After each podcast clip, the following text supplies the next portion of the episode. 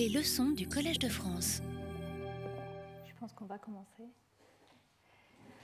Donc, euh, bienvenue et merci euh, à tous euh, d'être là pour ce premier cours de, la série de, cette année. Donc, j'ai choisi cette thématique de reprogrammation car j'ai réalisé à la fin de mes cours de l'année dernière que c'était peut-être le, point que j'avais je n'avais pas touché euh, en grand détail et qui est quand même un sujet en pleine effervescence. Donc c'est une histoire euh, qui se déroule toujours, la compréhension de comment une certaine identité, cellulaire peut être reprogrammée. Et vous allez voir que aujourd'hui je vais parler de l'aspect historique. C'est une longue histoire qui n'a toujours pas euh, fini au niveau de notre compréhension et qui depuis quelques années a vraiment euh, explosé euh, dans, un sens, je dirais, d'intérêt médical parce que nous avons maintenant le moyen de prendre des cellules somatiques et de les, de les, reprogrammer, de les transformer en cellules, on va dire, embryonnaires, capables de, de se redifférencier euh, vers toutes les voies. Donc je vais commencer euh, avec, euh, je dirais, la base de tout, qui est, qui est la cellule. Et ceux d'entre vous qui étaient à mon cours de l'année dernière, si vous vous rappelez bien, j'ai parlé du fait de, cette proposition suite à des nombreux travaux au XIXe siècle par Virchow que omnicellula et cellula, toute cellule provient d'une cellule. Et que, en fait, tous les êtres vivants euh, sont descendus euh, d'une euh, cellule et chaque cellule elle-même donne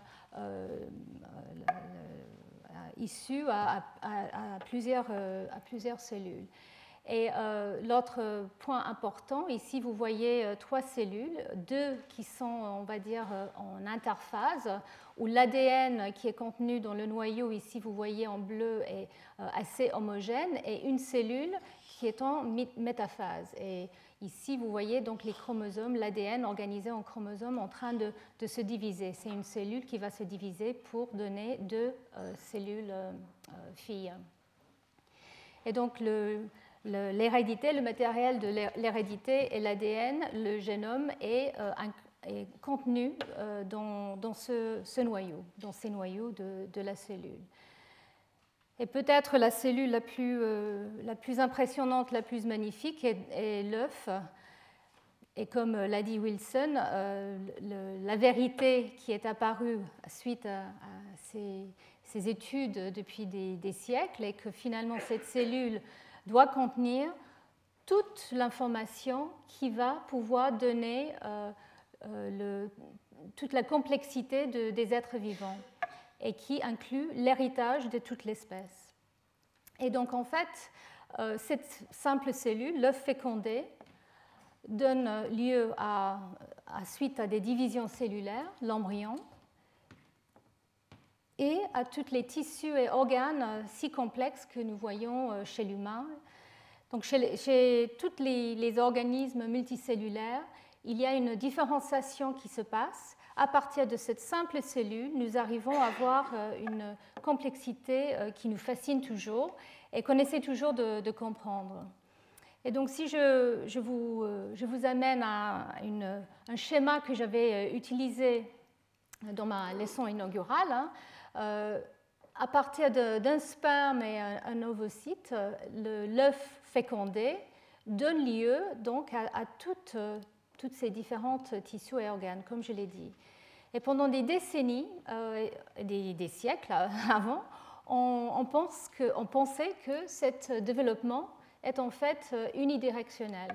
C'est-à-dire, à partir de l'œuf fécondé, qui est totipotent, capable de produire tout euh, type cellulaire, il y a euh, une différenciation progressive au cours du développement qui ne peut aller que dans un sens et que petit à petit, les cellules deviennent fixées dans leur destin et dans leur identité et ils ne peuvent plus revenir en arrière. Alors, je vais demander un pointeur. Je ne sais pas si le régisseur est encore là. Bon, sinon, je vais faire ça avec, mes, euh, avec mon pointeur.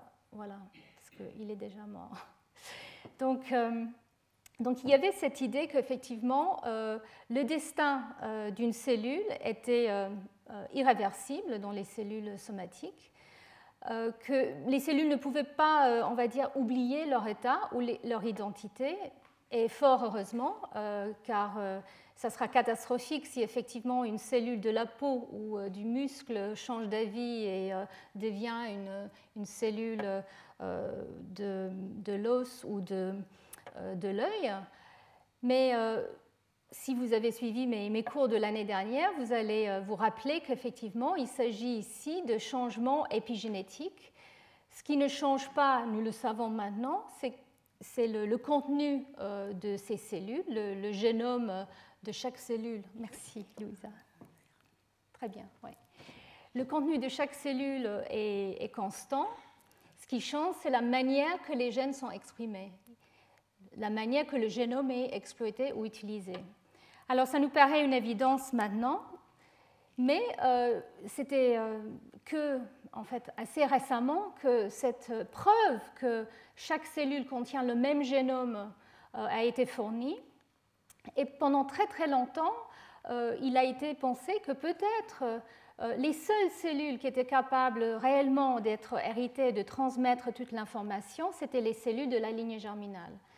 Et donc, euh, les cours de cette année vont se focaliser beaucoup sur les découvertes d'abord de John Gurdon et ensuite de Yamanaka, qui en fait ont prouvé que toute cellule somatique est capable de régénérer euh, un organisme entier et qu'il ne s'agit pas que de, des cellules de la lignée germinale.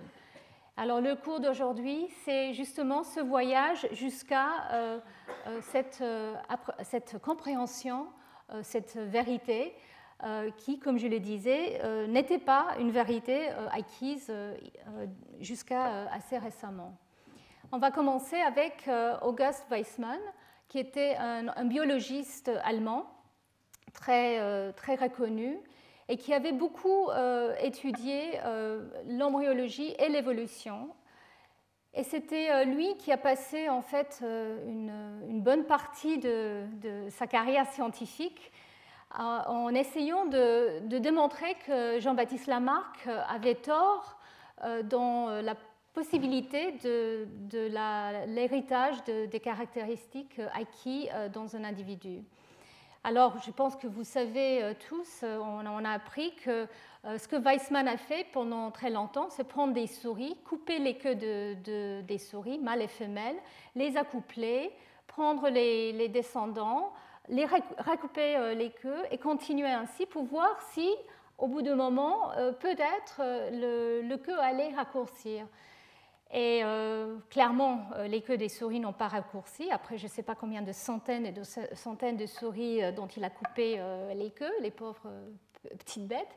Mais pour lui, c'était la preuve qu'effectivement, les caractéristiques acquis chez un individu ne pouvaient pas être transmis au cours des générations, qui était le, contraire d'une partie de l'hypothèse ou la théorie de Jean-Baptiste Lamarck. Alors, Weissman s'est aussi tourné euh, au développement, le développement, l'embryogenèse.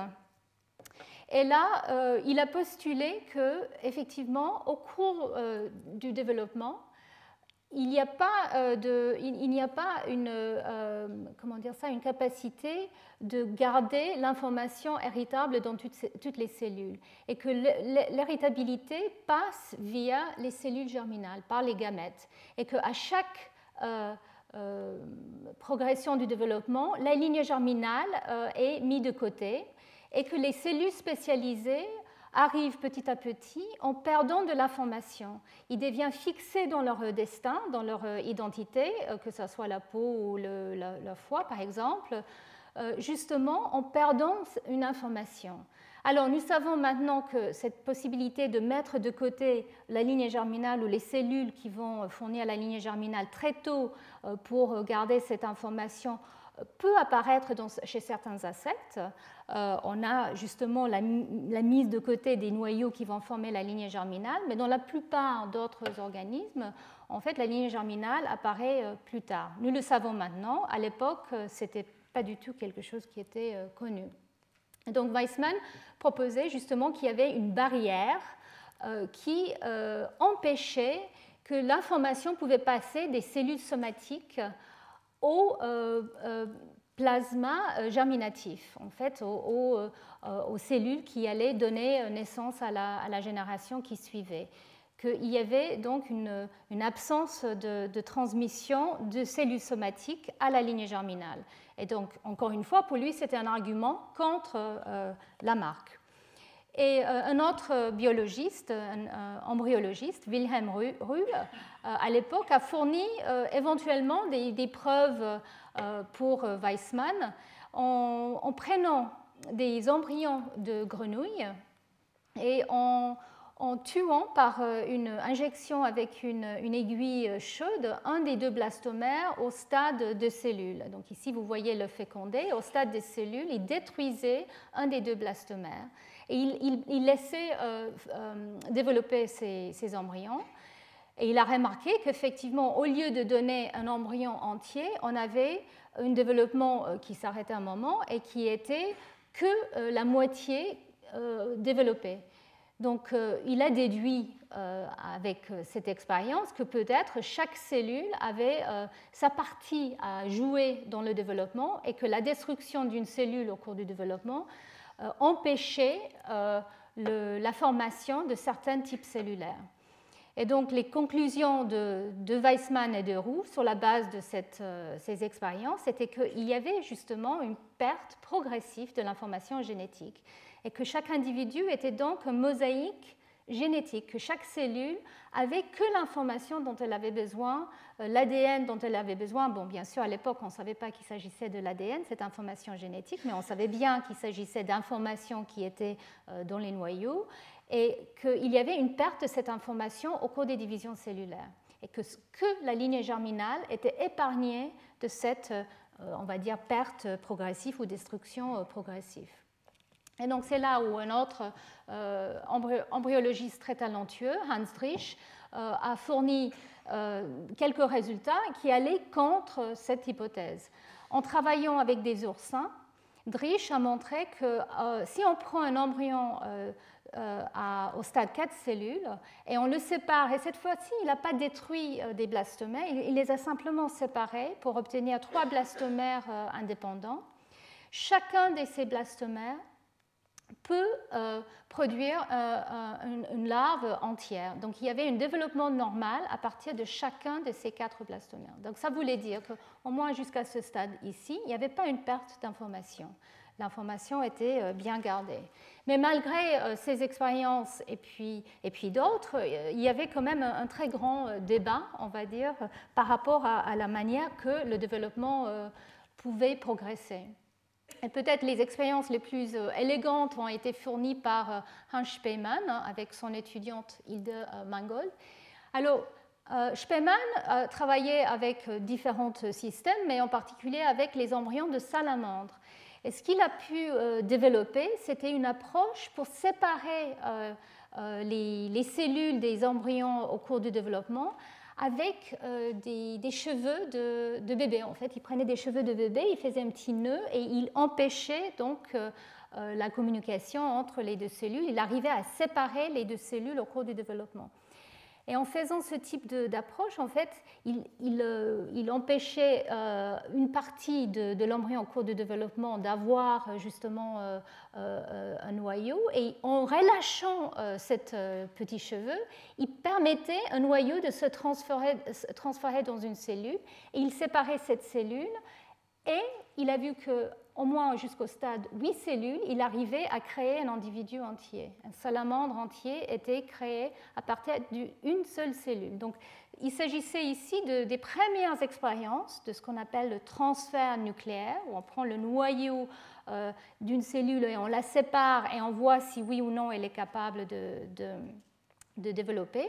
Et donc, en effet, ce noyau du stade 8 cellules était capable de jouer le rôle du noyau dans un œuf fécondé et développé de manière totipotente. Donc ça, c'était euh, des expériences euh, publiées en 1928 et en 1938.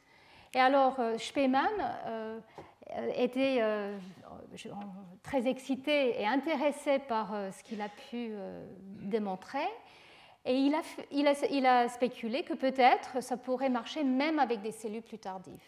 Et donc Spemann, il a, proposé peut-être des, expériences qu'il appelait euh, fantastiques, fantastical, pour isoler euh, un noyau de cellules différenciées. Il n'a pas osé aller jusqu'à une cellule somatique, mais il a parlé de morula, qui est le stade juste après le stade 8 cellules, au moment où l'embryon se compacte, et là les cellules sont moins faciles à, être séparées. Et donc il a parlé de, prendre le noyau d'une morule, l'introduire dans un œuf dans lequel on avait retiré le noyau pour voir, si on arrivait à euh, créer un clone euh, de cette euh, cellule qui était dans, la morule. Donc c'était quelque chose qui n'était pas possible à son époque, techniquement. Il ne pouvait, plus, pas utiliser ses, cheveux de, de, bébé pour séparer parce qu'effectivement, à partir de la stade morule, on ne pouvait pas séparer les cellules aussi facilement mais il a proposé ça comme le test de cette hypothèse de Weissman et Roux euh, qu'en en fait il y a une perte d'information génétique avec la différenciation.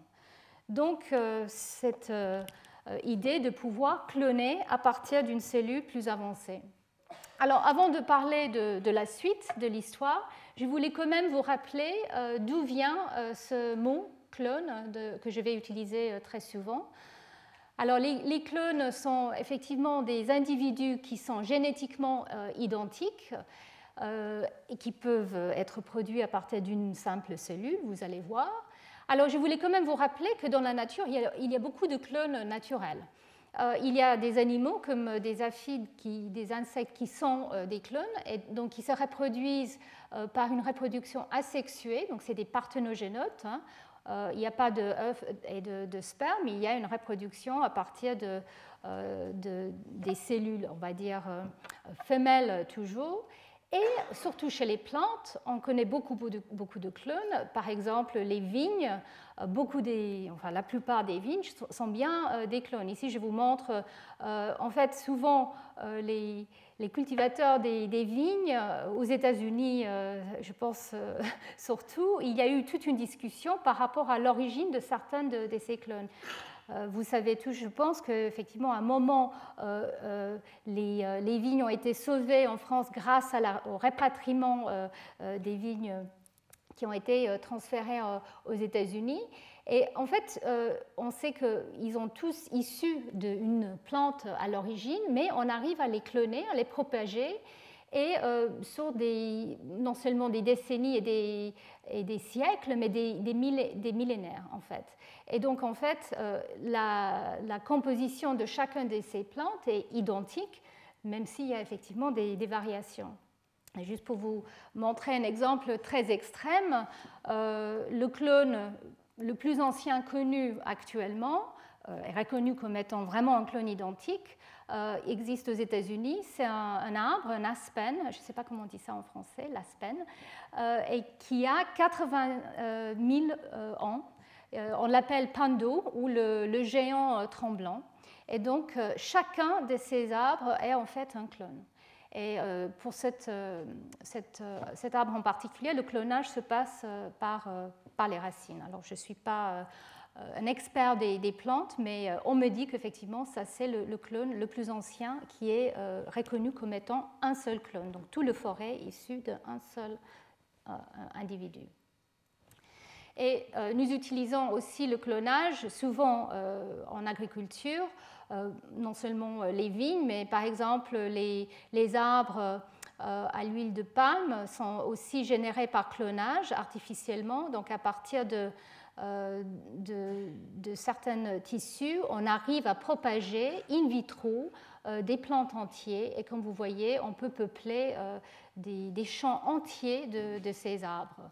Alors je vais revenir plus tard sur les inconvénients ou les, désavantages des, des, clones.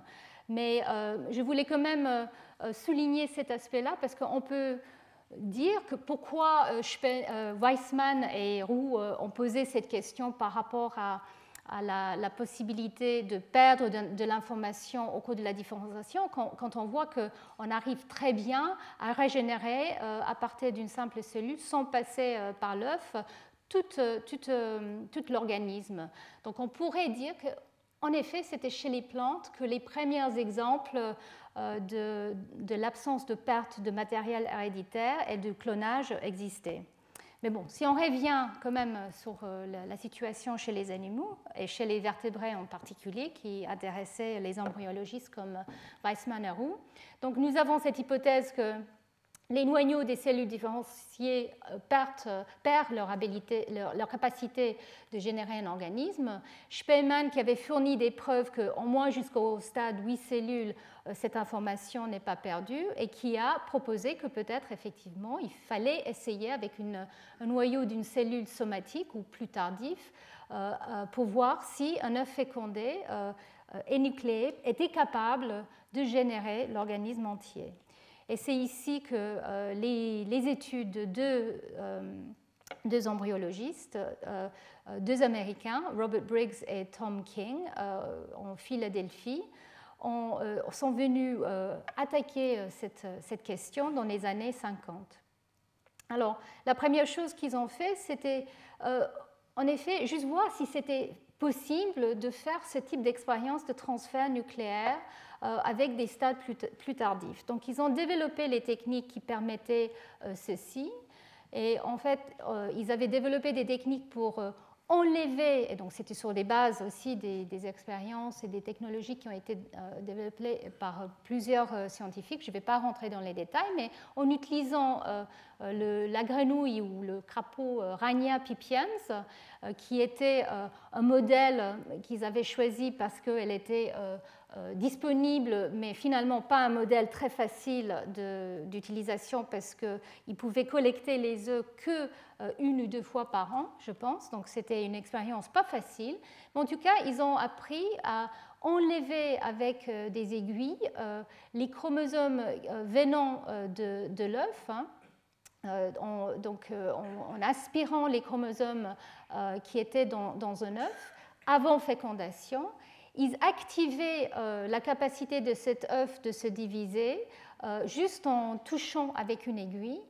Et alors là, l'astuce euh, qui était très très fort, c'était qu'ils arrivaient à aller dans des embryons plus tardifs, prélever le, noyau, prélever une cellule d'un embryon plus tardif, et en le lisant, extraire le noyau en le gardant intact et ensuite le réinjectant dans le œuf qui, avait, qui n'avait plus d'ADN, qui n'avait plus le chromosome, mais qui avait tout l'autre matériel. Et je vous rappelle qu'un œuf n'est pas juste, euh, euh, le, contenu d'un œuf n'est pas du tout juste les chromosomes, mais euh, contient tout un tas de protéines maternelles, d'ARN et d'autres molécules.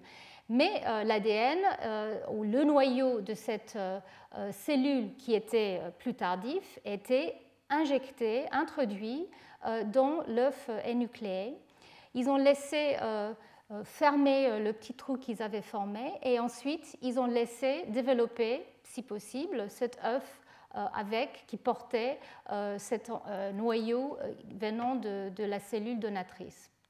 Et en utilisant des cellules du stade blastula, qui est un stade euh, quand même assez précoce, mais après le stade morula, donc au stade où il y a euh, euh, quelques centaines, voire milliers de, cellules, ils ont pu créer des grenouilles qui étaient justement des clones de, de, cette cellule.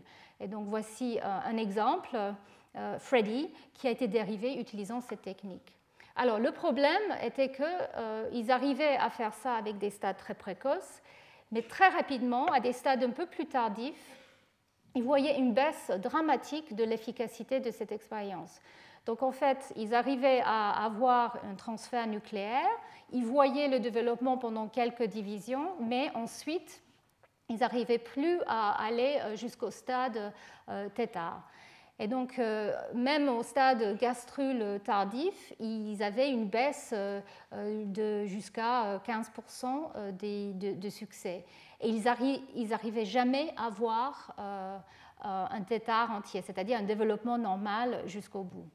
Donc en fait, la question est donc restée ouverte. Donc les conclusions, c'était qu'ils arrivaient, parce que eux, comme je l'ai dit, leur idée, c'était d'aller attaquer la possibilité de faire cette expérience, le transfert nucléaire.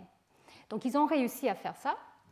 Euh, mais ils n'ont pas pu euh, répondre à la question euh, de, Weissman et, Roux, l'hypothèse de Weissman et Roux, parce que en fait, c'était que les cellules très précoces qui arrivaient à bien se développer. Ils, voyaient qu'avec les stades, les cellules venant des embryons plus tardifs, ils perdaient cette potentiel très, très rapidement. Et en fait, il y avait la possibilité euh, qu'il s'agissait d'une perte d'informations au cours des divisions cellulaires, comme Weissman et Roux l'avaient euh, proposé.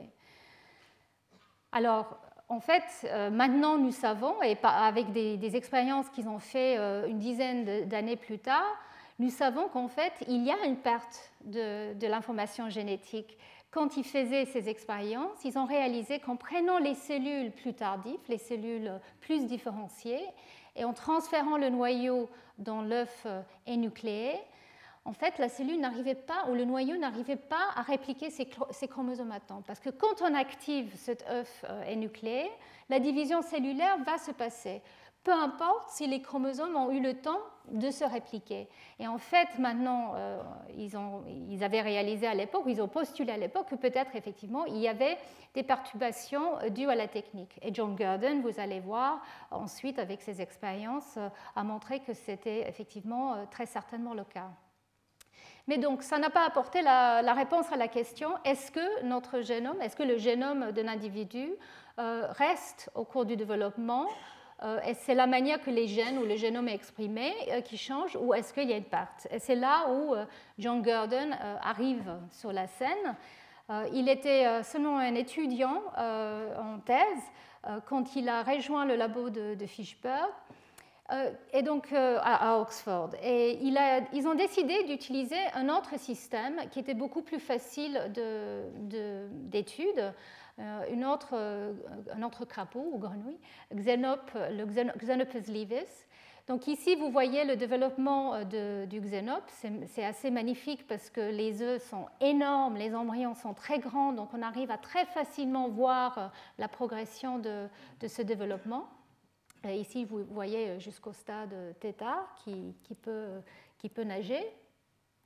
Et en fait, euh, ce que euh, Fishberg a réussi à faire, euh, c'était de développer un système qui permettait, d'abord, c'était beaucoup plus avantageux parce que ces grenouilles peuvent être stimulées avec les hormones. Donc on peut produire les œufs quand on veut dans l'année, donc c'était déjà beaucoup plus pratique de point de vue expérimental. Et deuxièmement, Fishberg a, eu la bonne idée de développer un autre système pour enlever les chromosomes de l'œuf il a utilisé euh, une illumination par les, rayons UV. Euh, Et en fait, il avait fait ça euh, pour enlever la couche externe de l'œuf qui sinon était très difficile à pénétrer avec les aiguilles. Mais en fait, en faisant ça, ils ont réalisé qu'ils détruisaient aussi les chromosomes maternels. Donc c'était une manière de détruire le génome maternel qui était dans cet œuf et donc d'éviter d'aller les aspirer euh, mécaniquement comme ça a été fait euh, par Briggs et King euh, sur, sur Rania, Pipiens. Et donc c'était une technique beaucoup plus, plus délicate et efficace. Et la troisième chose qu'ils ont fait, c'était avoir la bonne idée d'utiliser des marqueurs qui les permettaient de distinguer l'œuf, l'origine de l'œuf et euh, l'origine de la cellule donatrice, du noyau donateur. C'était très important parce que si par erreur euh, ou par hasard les chromosomes maternels n'étaient pas complètement détruits, on pouvait toujours interpréter une survie euh, par l'éventuelle présence des chromosomes maternels qui étaient là. Mais en fait, ils ont utilisé une souche de, de qui avait une mutation qui faisait qu'au lieu d'avoir deux nucléoles, il n'y en avait qu'un nucléole. Et donc le nucléole, c'est une toute petite structure très importante dans le noyau que vous voyez ici, un noir qui, se, qui, est, qui est, présente euh, dans, tous les noyaux. Et dans cette espèce, ils avaient une différence qui les permettait de distinguer. Et plus tard, ils ont utilisé, enfin assez rapidement, ils ont utilisé aussi des marqueurs euh, de la couleur de la peau. Ils avaient des grenouilles albino qui leur permettaient aussi de, distinguer. Et donc en fait, ce qu'a fait John Gurdon, c'était de prendre euh, des noyaux issus de différents stades d'embryons et plus tard de, de xénopes et de le réintroduire euh, dans l'œuf et voir jusqu'où il pouvait aller. Et c'était là où ils ont réalisé qu'effectivement, euh, en prenant euh, à partir du stade blastule, ils arrivaient à avoir un développement normal comme Rania. Donc ça, c'est le, bleu, c'est la grenouille précédente, Xenop, c'est en, jaune. Et avec des stades plus tardifs, ils allaient, allaient euh, quand même plus loin euh, dans le développement. Enfin, ils arrivaient à avoir un développement normal euh, plus important avec les stades même très tardifs. Là où euh, avec Rania, c'était clairement à partir du stade gastrula, on n'arrivait plus à avoir un développement normal. Avec le xénope, on, allait, euh, on arrivait à aller jusqu'au stade, un stade normal, même avec des têtards qui, qui, nageaient, des cellules provenant des têtards qui nageaient. Et en fait, il a donc pu montrer qu'avec des cellules même d'intestin, donc des cellules bien différenciées, euh, venant de l'intestin d'un individu albino issu des parents albinos que vous voyez ici. Donc le noyau euh, d'une cellule intestinale euh, de cette grenouille issue de, ce couple, réimplanté dans un œuf énucléé de, ce, de cette hôte que vous voyez ici, pouvait donner sans problème euh, des, clones euh, à presque à illimité. Donc en fait, ici c'était la preuve, et à l'époque on, mettait les résumés même en français, comme vous voyez. Dans son papier, euh, c'était le papier de John Gurdon, je pense le plus important et qui, a, lui a donné donc le prix Nobel. Donc ils ont pu montrer qu'effectivement un noyau est capable de participer à la formation d'une cellule intestinale différenciée tout en possédant cependant l'information génétique nécessaire à l'édification, je ne sais pas si ça c'est vraiment le mot qu'il faut utiliser, l'édification d'un tétard normal. Donc on peut en conclure que la différenciation d'une cellule n'est pas pour son noyau l'inaptitude à fournir tout autre type de cellules différenciées. Et donc les résultats euh, en particulier qui étaient importants sont montrés ici. Donc il a montré qu'effectivement, à partir de ces, expériences de transplantation avec euh, noyaux de cellules intestinales, il arrivait à avoir euh, jusqu'à 1,5% de têtards qui développaient. Alors 1,5%, vous voyez, n'est pas très élevé. Quand il prenait les cellules de la blastula au gastrula, donc des stades beaucoup plus précoces, il arrivait à 36%. Donc même la preuve de principe était là, il arrivait quand même à euh, produire des individus euh, normaux. Euh, il restait toujours le doute que peut-être la cellule choisie n'était pas forcément une cellule extrêmement différenciée. Donc je vais revenir sur cette, cette idée ou ce potentiel problème. Mais ce qui est important, c'est qu'effectivement, il arrivait à avoir des individus adultes avec des cellules provenant d'un organe et non seulement ils étaient euh, capables de produire des clones, mais en plus ces clones étaient fertiles, pouvaient transmettre donc à, d'autres générations. Et donc en fait, c'était après sa thèse, Gurdon est parti en postdoc, et pendant son postdoc, euh, le labo de thèse a continué à croiser euh, ces clones et ils ont produit donc des descendants. Donc ça, c'était la preuve qu'effectivement, les, noyaux de cellules différenciées étaient capables de retenir leur totipotence quand elles ont été euh, remises euh, dans euh, un œuf énucléé.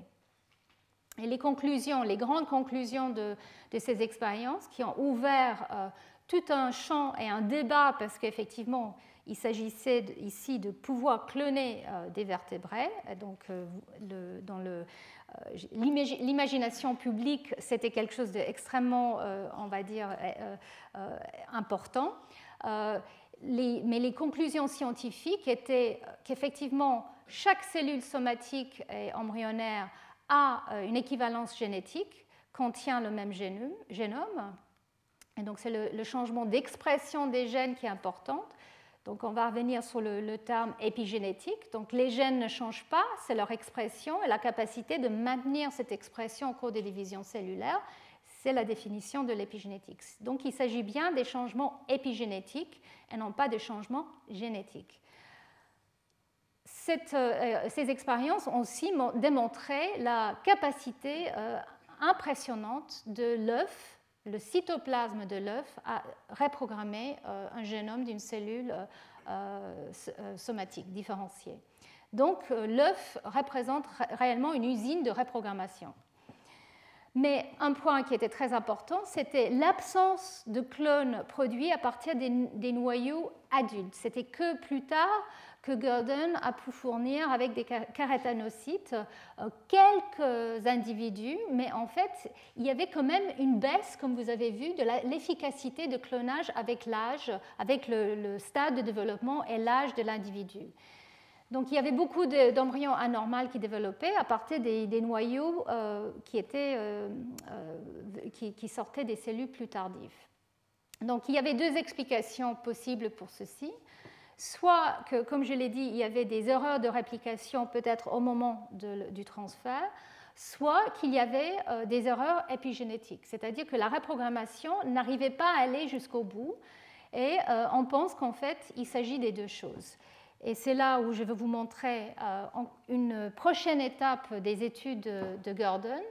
Il a essayé de poser la question quelle est donc la mémoire éventuelle de, épigénétique des gènes ou de génomes venant d'une cellule différenciée qui pourrait interférer avec l'efficacité de reprogrammation quand on, remet, euh, quand on remet un noyau dans un, œuf nucléaire. Et donc, il a, il a postulé qu'il peut s'agir soit euh, d'une manque de réactivation des gènes qui sont importants pour le développement. Donc, on a besoin de certains gènes au cours du développement précoce qui sont inactifs dans des cellules somatiques parce qu'on n'a plus besoin de leur expression. Et donc peut-être c'est difficile de les réveiller, de les réactiver. Donc ça c'est une hypothèse. L'autre hypothèse ou l'autre explication était que les gènes euh, qui, sont caractéristiques de ces cellules euh, spécialisées, par exemple une cellule de muscle, ces gènes sont actifs. Donc comment on arrive à mettre en silence ces gènes au moment de la reprogrammation, parce que peut-être leur expression pourrait perturber le développement normal. D'ailleurs, on sait que ça, c'est peut-être le cas. Et donc, il y a les deux explications. Nous pensons, vous allez voir au cours de ces, cours, qu'effectivement, les deux sont potentiellement euh, importants. Et euh, Gordon a fait une expérience très simple et je me souviens bien de ça parce que j'étais étudiante euh, euh, en deuxième année quand euh, il décrivait ses, expériences. Il a pris des cellules de, muscles, il a pris le noyau de cellules de muscles, il a fait le transfert nucléaire. Ensuite, il a laissé développer jusqu'au stade blastula, là où il y a en fait les, trois grands lignages qui se séparent, l'ectoderme, l'endoderme et le mésoderme. Alors, les cellules de muscle proviennent du mésoderme. Et donc, ce qu'il a fait, c'est prendre ce blastula et couper en plusieurs parties. Il a enlevé la partie qui était euh, la partie mésoderme, là où normalement les cellules qui vont, euh, euh, créer le muscle sont, sont présents et donc vont exprimer évidemment les gènes qui sont importants pour le muscle. Il a juste regardé dans les parties où normalement on n'obtient jamais de muscle, la partie neurectoderme et endoderme, il a regardé est-ce que les gènes qui sont importants pour la, cellule du muscle, qui sont exprimés dans une cellule de muscle, sont exprimés ou pas dans ces, euh, parties de l'embryon? Là où normalement ils ne sont pas exprimés du tout. Il a vu qu'effectivement, dans la moitié des cas, dans les deux euh, différentes euh, lignages, il voyait qu'effectivement il y avait une expression anormale de ces gènes de muscle. Donc ça veut dire qu'effectivement, il y a une mémoire de l'état actif des gènes. Et donc ici, je vous montre un schéma très très simple de, gènes et, de, de, la chromatine associée aux gènes, donc les changements épigénétiques qui permettent qu'un gène peut rester actif ou inactif. Et donc les gènes qui sont importants pour le muscle, normalement sont exprimés évidemment dans une cellule musculaire et en fait ne, continue à être exprimé, ne devient pas inactivé au moment de la reprogrammation, au moins dans 50% des, cas. Et par contre, un gène développemental, comme OCT4 ou d'autres gènes, on, va en parler euh, au cours de, mes cours, euh, un gène qui est développemental, lui, n'est pas forcément activé comme il faut. Il est silencieux dans une cellule euh, musculaire, mais au moment de la reprogrammation, il n'est pas forcément activé comme il faut. L'ADN est là, simplement, c'est l'état d'utilisation de cet ADN qui est différent, expression ou silence. Donc il y a une mémoire et c'est une partie de la raison pour laquelle euh, la reprogrammation n'est pas très efficace. Et vous allez voir ça plus tard dans d'autres espèces que je vais mentionner.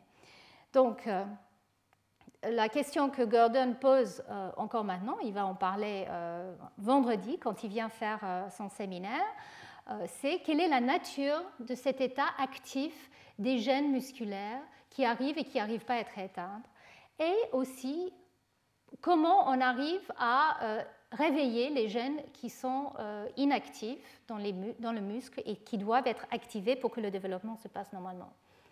Et donc, juste pour euh, terminer sur les expériences de, Gordon, comme je l'ai dit, il y avait deux explications de cette inefficacité. Il y avait l'explication de la résistance épigénétique, mais il y avait aussi l'explication d'un problème de réplication des chromosomes. Et là, il y a un détail, enfin un détail, c'est une approche technique qui est effectivement de prendre un œuf euh, non fécondé, de l'énucléer, de l'activer et après avoir injecté le noyau. Et dans ce cas, il y a une réplication de l'ADN massif et une division cellulaire extrêmement rapide qui se met en place normalement. Et il n'y a pas de transcription jusqu'à un stade un peu plus tardif. Et donc ici, il avait postulé qu'effectivement, euh, dans ces expériences, et les expériences de Briggs et King, il y avait un problème de duplication du génome parce que la cellule qui arrive euh, est euh, soit quiescente ou pas euh, en train de se diviser très activement parce que c'est une cellule bien différenciée, elle a, terminé de faire ceci. Et quand elle est mise dans ce milieu où tout est là pour que le déclenchement de la division cellulaire se passe de manière très efficace et rapide, elle n'arrive pas en fait. Et donc il y a des erreurs de réplication. Et donc c'est pour cette raison que Gordon s'est retourné à un autre système. Et ceci, c'est un système où il utilise un ovocyte. Donc, euh, l'œuf fécondé, euh, euh, un œuf est à un stade plus, plus avancé. En fait, il prend un ovocyte qui est moins avancé et en fait, ici, il n'y a pas les chromosomes maternels en, mitose, en métaphase, pardon, en méiose et en métaphase. En fait, ici, il s'agit d'un noyau, c'est le, vésicule germinal, dans lequel sont les chromosomes maternels. Mais ici, il n'y a pas de réplication après transfert nucléaire. Il n'y a pas de division cellulaire, pas de réplication de l'ADN, mais toute la capacité de reprogrammation est, est présente et il y a une activité transcriptionnelle très importante. Et il utilise ce système, et vous voyez ici, ça c'est euh, le, vésicule germinal euh, que vous voyez euh, en cartoon ici, voilà. Et en fait, il injecte des, noyaux, ici c'est des noyaux de cellules somatiques, et ici il s'agit de, ça peut être d'autres espèces, et il fait ça avec des cellules de, souris par exemple. Il les injecte, et puis il attend, et ici vous voyez ce qui se passe deux jours après transplantation, on voit que les noyaux euh, euh, se décondensent, il y a une activation transcriptionnelle euh, qui se passe et il peut étudier le, caractéristique, la nature de la reprogrammation beaucoup plus facilement en utilisant ce système. Donc je, vais, je suis certaine qu'il va en parler pendant son séminaire la semaine prochaine. Donc vous allez voir la beauté de ce système, non seulement pour comprendre comment on active les gènes développementaux et on met en silence les gènes euh, plus euh, spécifiques des cellules différenciées, mais aussi c'est une manière de comprendre les mécanismes réels de reprogrammation parce qu'on peut rajouter ou enlever euh, certains produits, des protéines, des ARN pour savoir qu'est-ce qu'il faut pour cette reprogrammation. Donc c'est une véritable usine de reprogrammation qu'il obtient euh, ici dans, ce système. Et je dois dire que euh, c'est énorme, donc c'est beaucoup plus facile à manipuler et visualiser aussi. Donc voilà pour les grenouilles. Maintenant, on va passer à la suite et le transfert nucléaire chez les mammifères, parce que ces expériences étaient faites dans les années 60. Et alors, il a pris quand même plus que 30 ans pour arriver à les reproduire dans un autre système, et en particulier chez les mammifères.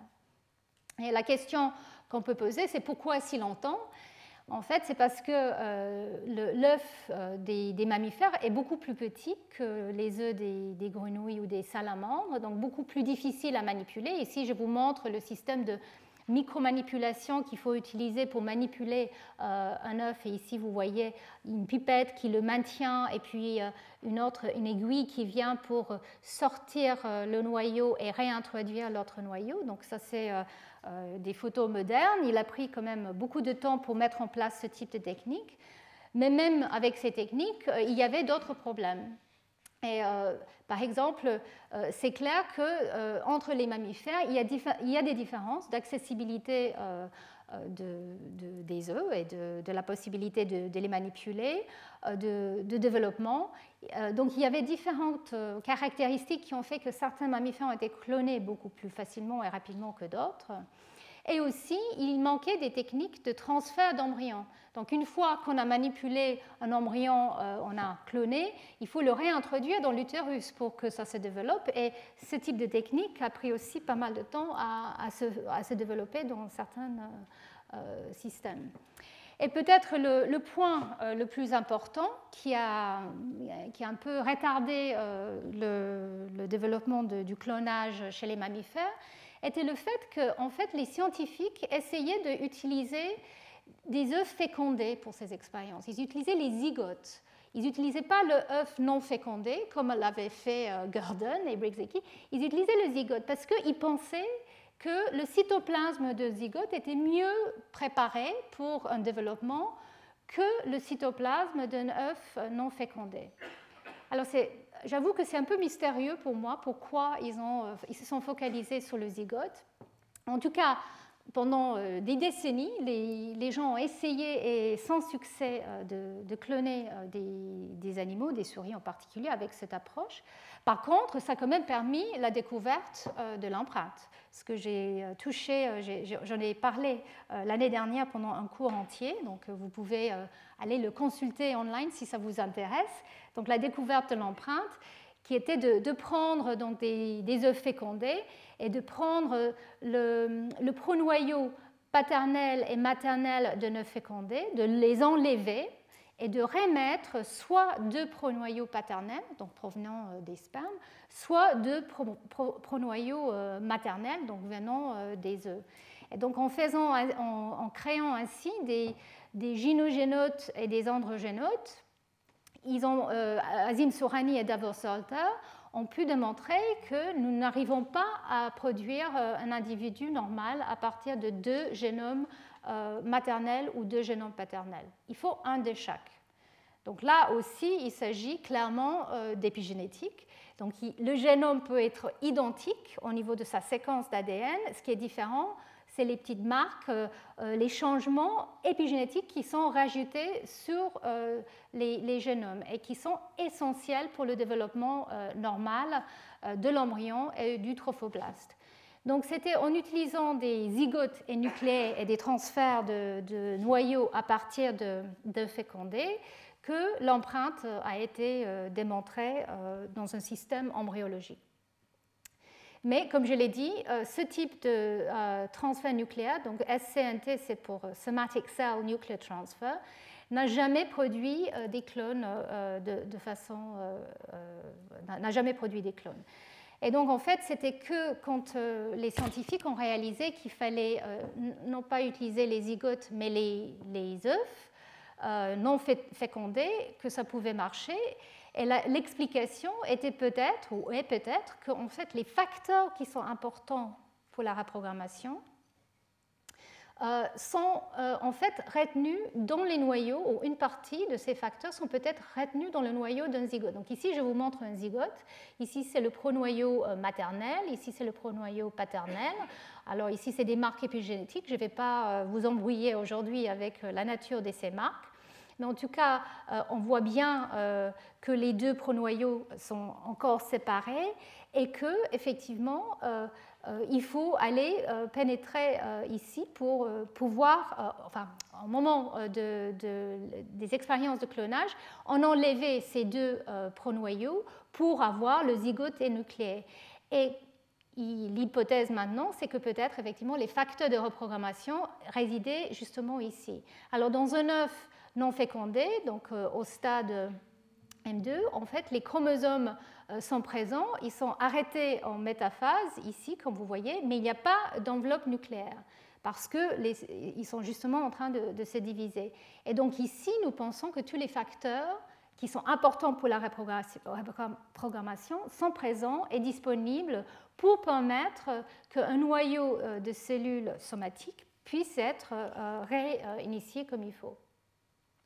Donc ici, je vous fais un historique très, euh, très succinct euh, de, ce qui s'est passé. Donc, euh, bon, les premières expériences, on va dire, de, de, tentatives de, clonage étaient quand même en 1975 avec le lapin, où Bromhall a essayé de prendre, en fait, à partir d'un embryon de lapin, un noyau qu'il a transféré et il a réussi à produire une morule. Bon, ce n'est pas un individu entier, c'est une morule, mais c'était une première euh, étape. Alors, en 1978, vous savez tous, je pense, il y a eu le premier bébé euh, éprouvette issu de fécondation in vitro euh, qui est né en Angleterre, Louise Brown, suite à, la, capacité de, faire de la fécondation in vitro de Steptoe et Edwards. Euh, et donc, ça voulait dire que le transfert d'embryon, les techniques de transfert d'embryon étaient euh, bien au point. Et donc, c'était un peu à la suite de ça que, surtout chez les euh, moutons, d'abord Willesden a réussi à séparer une cellule à partir d'un embryon de huit cellules. Et avec un, petit choc électrique, il a réussi à le fusionner dans un œuf énucléé. Et quelques jours plus tard, il y avait un agneau, il y a eu en fait trois agneaux nés de cette expérience. Alors je me souviens très bien euh, de cette époque-là où c'était vraiment, euh, je dirais, sur toutes les informations, pendant des semaines et des semaines, on réalisait que ça allait peut-être être possible de, cloner euh, les, mammifères. Alors, mais finalement, cette expérience est l'équivalent de ce qu'a fait Speyman avec les salamandres, hein, en prenant une cellule d'un stade assez quand même précoce, 8 cellules. Et la même chose a été faite avec des vaches. Et c'était qu'en 1996 que euh, deux, Britanniques, Ian Wilmot et Campbell, ont réussi à prendre des noyaux à partir des cellules en culture cette fois-ci. Donc ce n'étaient pas des cellules somatiques, c'était des cellules qui avaient été dérivées en culture à partir des, cellules somatiques. Et ils ont pris des noyaux à partir des cellules cultivées qu'ils ont euh, introduits euh, dont euh, un œuf énucléé et ils ont réussi à obtenir euh, des agneaux, donc euh, Megan et Morag, ils les ont appelés. Et quelques mois plus tard, ils ont fait ça avec des cellules réellement somatiques. Ils ont pris des cellules de glandes mammaires, other cells, qu'ils ont, ils ont prélevées, ils ont introduit dans un, un œuf énucléé, et là, ils ont réussi à produire un embryon qui est allé jusqu'au bout. Euh, et donc, ils ont fait 277 euh, essais pour un embryon qu'ils ont appelé Dolly. Et alors, je ne vais pas vous dire pourquoi ils ont appelé ça Dolly, mais c'est assez de mauvais goût. Mais bon, en tout cas, euh, Dolly était le premier mouton cloné à partir d'une une cellule de gland mammaire. Et donc, voilà, on va dire, vous voyez les, résultats de ce papier qui était quand même euh, je pense, un, des, un papier extrêmement important, même si c'était, encore une fois, extrêmement inefficace. Ils ont eu un seul euh, agneau, euh, donc là, c'était une efficacité de 3,4%. Donc c'est à peu près l'efficacité, on va dire, que Gordon avait avec ses, ses grenouilles. Donc, ça veut dire qu'effectivement, le clonage restait toujours un processus inefficace, mais possible. Et donc, je pense que Beaucoup d'entre vous se rappellent du bruit que ça a fait. Donc, euh, euh, c'était clairement quelque chose qui euh, a commencé à, fasciner les gens, l'imagination du, public. suite à Dolly, il y a eu aussi le clonage de Marguerite par Jean-Paul Reynard à INRA, ici en France, donc première clone de vache. et évidemment, enfin, Wilmot et Campbell, ils avaient fait ces expériences euh, non, pas pour prouver, euh, comme Gordon l'a voulu, on va dire, prouver que le génome reste intègre au cours du développement, mais pour des raisons beaucoup plus pragmatiques. Ils réalisaient qu'effectivement, prendre euh, un animal, un bon producteur, que ce soit un producteur de lait ou de viande, et pouvoir le cloner, représentait un intérêt agricole euh, et euh, économique énorme. Et donc, clairement, c'était quelque chose qui a ouvert la porte à un clonage, on va dire, commercial très important, mais aussi pour d'autres, pour d'autres moyens, pour d'autres raisons aussi. Donc, il y a eu des exemples, par exemple, de, de clonage qui étaient, comme je l'ai dit, pour euh, pouvoir produire le meilleur ou garder le meilleur de, des individus euh, euh, choisis par un éleveur, que ce soit vache, cochon ou cheval. il y avait aussi des, animaux qui étaient au bord de l'extinction, donc de, disparition, et donc c'était une manière de les sauver en pouvant les, les, cloner. Et donc il y a eu quelques exemples de ceci. Pour certains animaux, comme les moulous euh, normalement, ils ne se reproduisent pas, ils sont stériles. Si vous avez suivi mes cours de l'année euh, dernière, euh, vous allez comprendre pourquoi, mais on peut les cloner. Donc, c'était aussi une manière de cloner des animaux qui ne se reproduisaient pas. Bien sûr, pour tout ce qui est recherche médicale, ça a porté beaucoup d'espoir parce que, par exemple, utiliser des singes qui pouvaient être des modèles éventuels pour des maladies comme le diabète euh, c'était euh, quelque chose d'assez possible, même si là, éthiquement, on commence à devenir un petit peu euh, limite. Il y avait, ou il y a peut-être toujours l'espoir de pouvoir cloner des individus qui sont extincts ou qui ont disparu depuis bien longtemps. Et donc, souvent, dans les, journaux, on entend qu'il y aura le mammouth ou d'autres animaux réclonés à partir des traces. Malheureusement, la manière que euh, les restes de ces animaux sont gardés ne sont pas tout à fait, euh, euh, je dirais, convenables pour reproduire un individu entier, mais les gens rêvent toujours de, ceci. Et puis, bien sûr, il y avait la possibilité de cloner nos animaux favoris domestiques. Et je vais revenir sur ça parce que c'est un joli exemple des limitations du clonage. Mais avant de, parler des limites, je voulais quand même euh, parler un tout petit peu de ce que apporté le clonage comme preuve, je vais dire, ultime de l'hypothèse que Gordon voulait euh, tester. Donc en fait, avec la souris, évidemment, on peut étudier, euh, on peut faire de la génétique, on peut faire du développement plus facilement que chez d'autres espèces, des, des, mammifères en tout cas. Alors c'était difficile. Le premier clone de souris est sorti en 98 par euh, Wakayama, qui travaillait à Hawaï euh, à l'époque. Il l'appelait cumulina parce qu'en fait, elle est provenue d'une cellule euh, du cumulus, qui sont des cellules qui sont autour des, ovocytes dans, l'ovaire. Et donc, il a réussi à, produire des, souris clonées à partir de, des expériences de transfert nucléaire, comme je vous les avais montrées. Par contre, et ces souris étaient, c'était extrêmement inefficace comme je vous ai montré pour Dolly euh, et aussi pour euh, les expériences avec Xenop. Ici, vous voyez la comparaison euh, pour la souris en rouge et avec le stade de, développement du noyau, donc adulte ou blastocyste, comme pour le Xenop, les expériences de, de, Gordon ici en bleu. Et vous voyez, c'est à peu près la même chose. Donc l'efficacité diminue énormément avec l'âge de la cellule donatrice du noyau. Donc ça, c'était euh, un, problème euh, qui empêchait euh, l'étude ou l'examination de, certaines questions importantes parce que il restait le doute, comme je vous avais dit, si on n'arrive pas à, cloner à partir d'un adulte, est-ce que finalement ce qu'on prend, par exemple quand il s'agit d'un gland mammaire ou même une cellule de muscle, est-ce qu'il s'agit peut-être des cellules qui ne sont pas tout à fait totalement différenciées, des cellules qu'on va appeler des cellules souches ou progénitrices?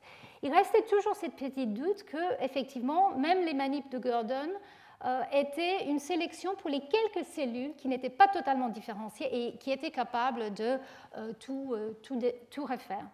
Et donc, en fait, c'était chez la souris que la preuve ultime est venue, Mais comme vous voyez ici, à l'époque, ce n'était pas facile d'envisager comment le faire. Mais ce qu'il fallait faire, c'est utiliser des cellules somatiques qu'on pouvait prouver étaient réellement des cellules totalement matures. Donc, comment faire? Et ici, je vais faire une petite digression, mais qui est une digression importante pour la suite de mes cours, pour, vous expliquer que dans les années 80, les cellules souches embryonnaires ont été euh, mises en place, découvertes et mises en place. Et donc, vous allez comprendre pourquoi les cellules souches embryonnaires sont importantes dans, l'histoire. Mais je commence dans les années 50-60. Euh, il y avait un certain type de tératocarcinome ou des tératocarcinomes qui ont été étudiés.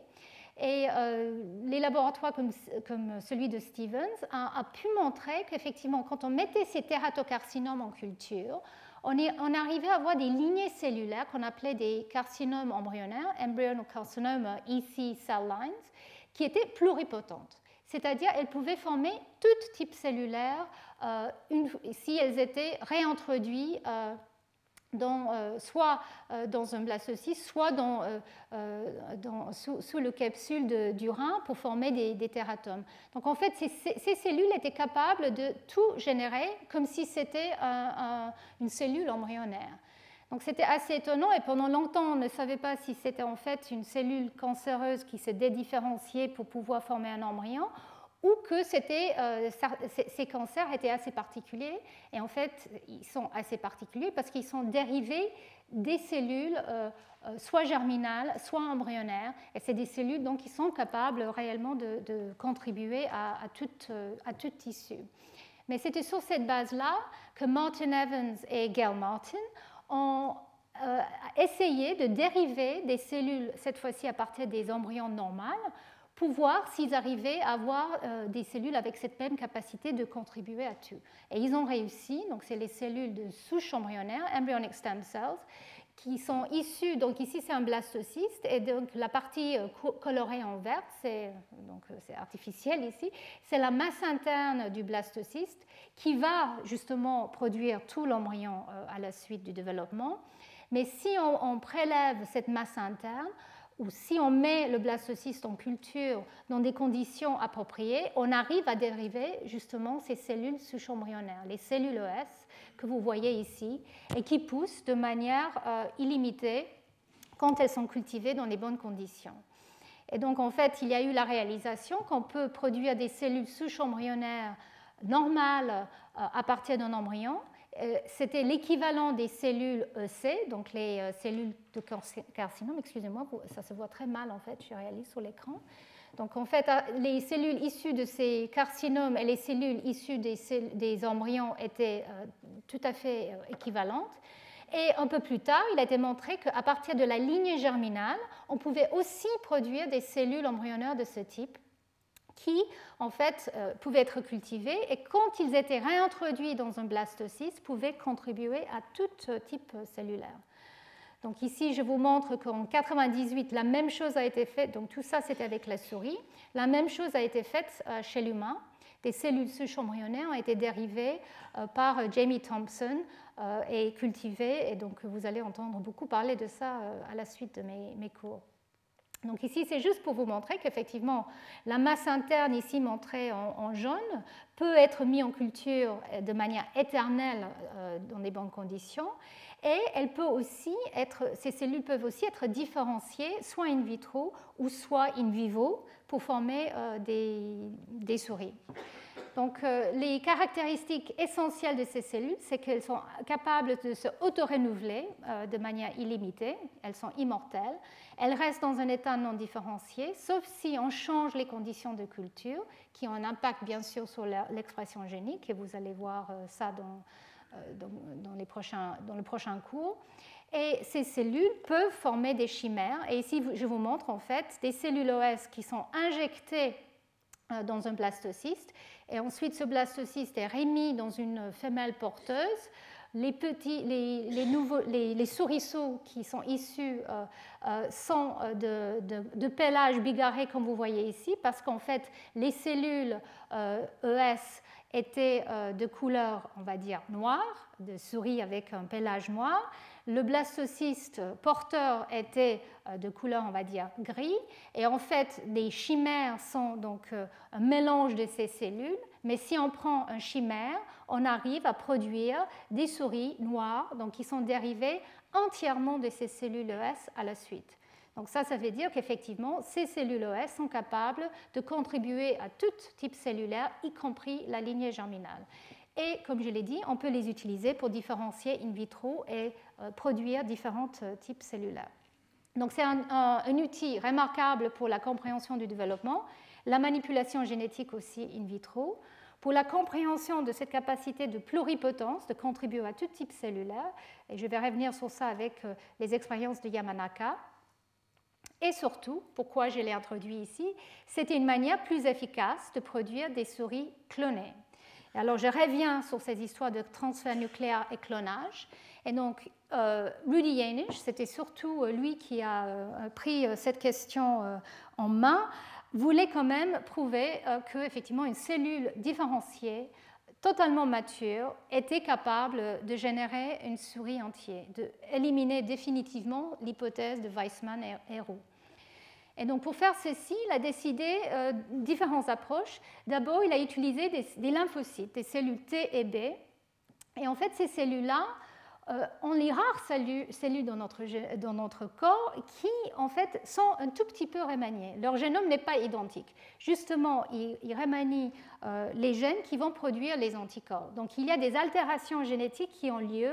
Et donc les cellules matures n'ont pas le même génome que euh, les cellules plus précoces. Donc c'est une preuve, on va dire, génétique que ces cellules sont réellement des cellules matures. Et c'est pour ça que Janisch les a utilisées. Donc en fait, ce qu'il voulait, c'est prendre un noyau d'une cellule T ou B et la réintroduire dans un, œuf énucléé de souris et produire des clones. Mais il n'arrivait pas. En fait, ils n'ont pas réussi à, faire ça avec un transfert nucléaire et un, on va dire une un développement in vitro jusqu'au stade blastocyste et une réintroduction euh, par embryon transfert, la manière que ça a été fait pour euh, Dolly, pour Cumulina. Ils n'ont pas réussi avec ces cellules très tardives. Donc, ce qu'ils ont fait, c'était euh, une astuce assez intelligente. Ils ont donc fait le transfert nucléaire comme je l'ai indiqué. Et là, le, le, blastocyste issu de ce transfert nucléaire, donc ils ont pris les lymphocytes de souris adultes, euh, qu'ils ont transféré, dont, ils ont transféré les noyaux, et ils ont laissé développer jusqu'au stade blastocyste. Et là, au lieu de le remettre dans une mère porteuse, ils ont mis ça dans une boîte de pétri, ils ont dérivé les cellules OS. Et les cellules OS sont justement dérivées de, de, la masse interne, euh, sont donc les clones de ce noyau euh, issu de cette lymphocyte. Ils ont amplifié ces cellules ES et ensuite ils les ont réintroduits dans un blastocyste qu'ils ont mis dans une mère porteuse. Et ils ont utilisé une astuce que je ne vais pas détailler ici, mais ils ont utilisé en fait euh, des cellules tétraploïdes justement pour que les tissus extraembryonaires ne contribuent pas euh, à, l'embryon. Donc en fait, les ES euh, vont contribuer à tout l'embryon, il n'y aura pas d'autres cellules qui vont contribuer. Donc en fait, ils ont produit des réels clones via cette étape de boîte en pétri et ES. Donc là, ils ont réussi à, produire des, souris, donc des clones. Ils ont regardé ils ont vu qu'effectivement, les remaniements attendus euh, dans les gènes de l'immunoglobuline, le TCR, euh, qui avaient eu lieu dans la cellule donatrice étaient bien présents euh, dans les clones qu'ils ont regardés. Donc ici c'est le sauvage et ici c'est différents types de remaniements dans, dans les différents locus. Donc là c'était réellement la preuve ultime qu'effectivement une cellule somatique totalement mature était capable de générer un individu entier. La deuxième preuve qu'ils ont apportée, c'était de prendre des neurones. Ici, euh, Janisch a pris des neurones de olfactifs, donc qui sont importants pour euh, l'odorat euh, des, souris. Et pourquoi elle a choisi ces cellules-là? C'est parce qu'en fait, elles sont postmitotiques, elles ne se divisent plus, ces cellules, normalement. donc ça, c'était une première chose. est-ce qu'une cellule qui se divise plus est réellement capable de, générer un, organisme entier? Et aussi parce qu'elles ont la particularité d'exprimer des gènes, euh, des gènes, des récepteurs olfactifs qui sont importants justement pour la diversité d'odorat des, souris, euh, de manière euh, allèle spécifique. Donc en fait, il y a toute une famille de gènes et chaque neurone va exprimer qu'un gène pas tous les autres. Donc ici, il s'agit aussi d'un processus épigénétique. Les autres gènes sont éteints, un seul va être exprimé et, chaque neurone va choisir un autre pour, le faire. Donc chaque euh, neurone est différent dans le choix de ce qu'il a fait. Alors ils ont utilisé une astuce pour pouvoir marquer le gène exprimé par GFP, par une protéine fluorescente verte. Donc je ne vais pas vous, ennuyer avec les détails de ça, mais ça les a permis de suivre est-ce que oui ou non un neurone qui exprime ce gène GFP ou pas est capable de, produire une, souris entière.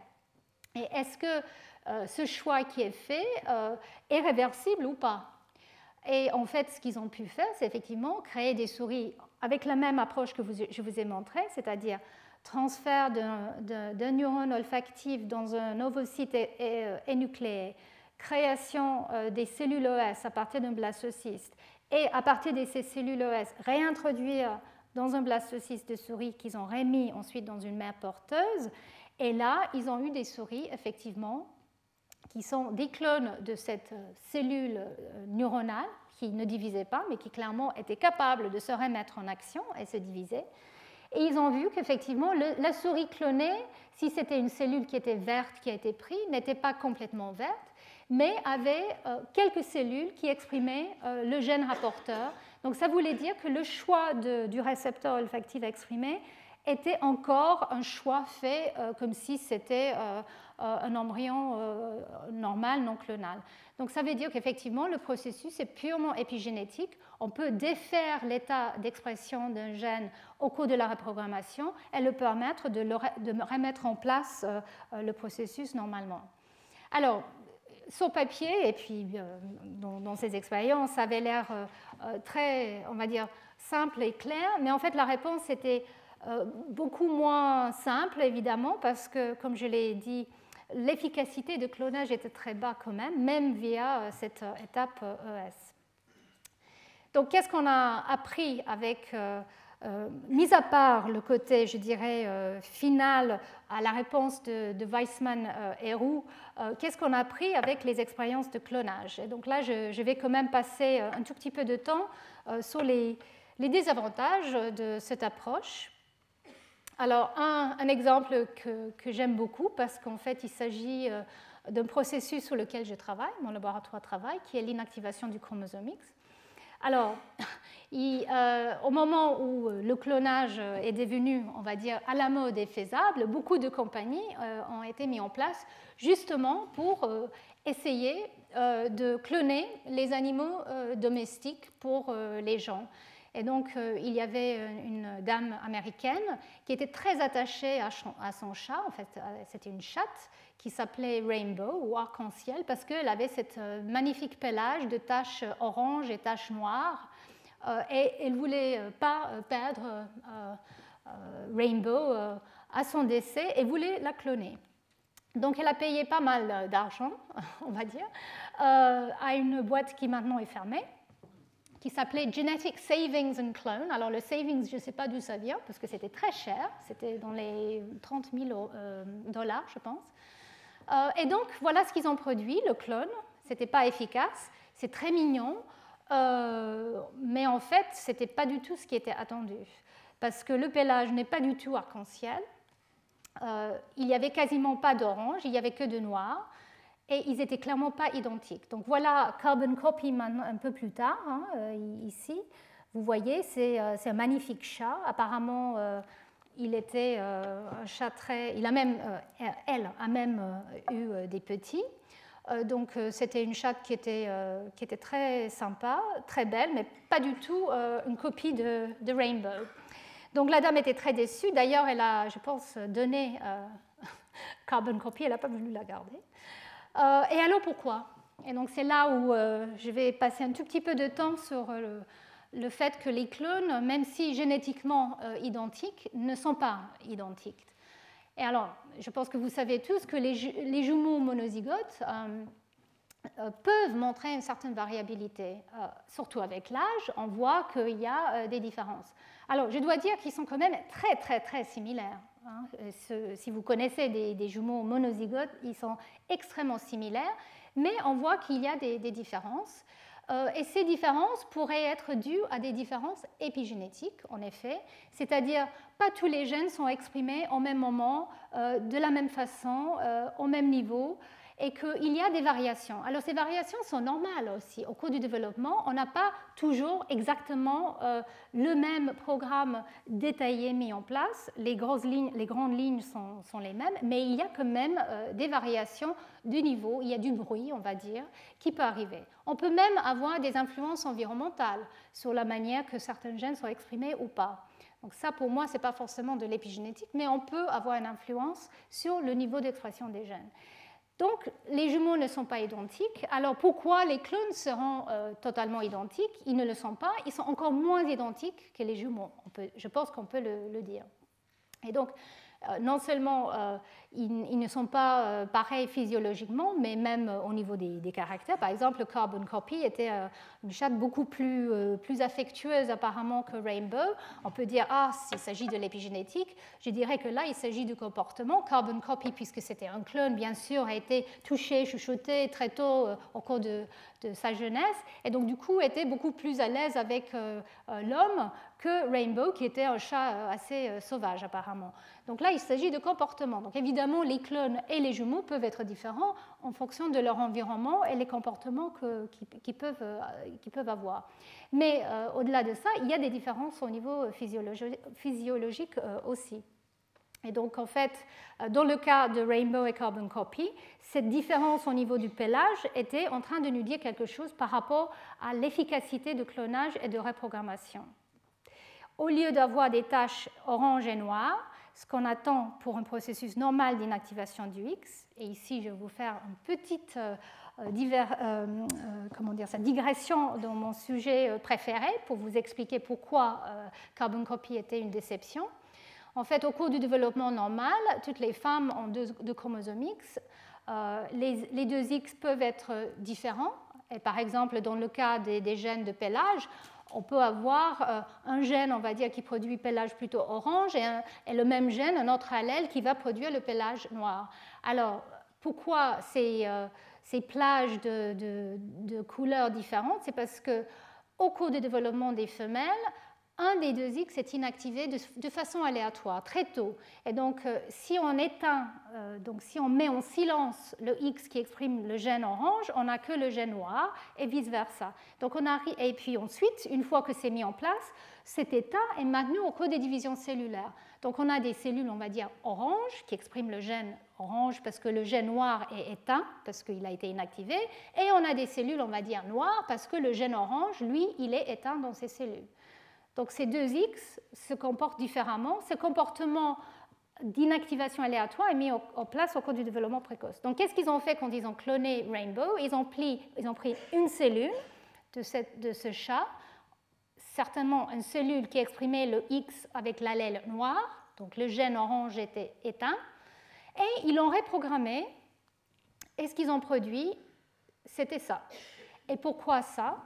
Soit c'est pas de chance, en fait, toutes les cellules ont inactivé que le X avec l'allèle orange, mais on pense que ce n'est pas ça. On pense que ce qui s'est passé, c'est que la reprogrammation n'était pas totalement efficace et que justement le X inactif de la cellule somatique qui a été utilisée a gardé un tout petit peu cet état euh, inactif et n'a pas pu être reprogrammé et la mise en place du processus aléatoire d'inactivation n'a pas eu lieu comme il fallait.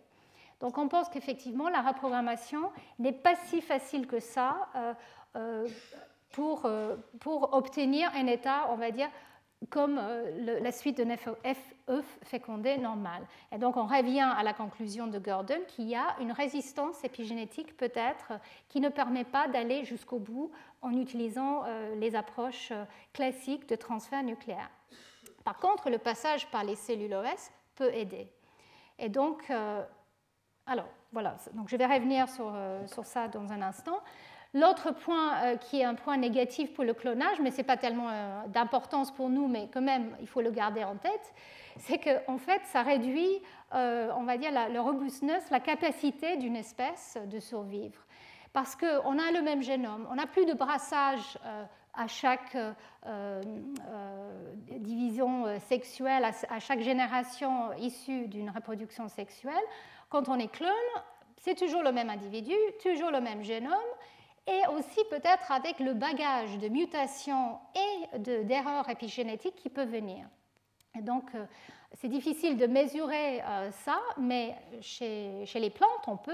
Et donc, justement, en utilisant euh, des plantes comme les, les aspens, les scientifiques ont regardé le seul caractéristique qui peut être mesuré au cours de l'évolution, c'est en fait la, reproduction sexuelle. Donc les clones ne font pas ça. Donc on peut tester à quel point un clone, qui est un clone depuis des milliers et des milliers d'années, est capable de se reproduire sexuellement euh, si on le prend et on, demande que ça se passe.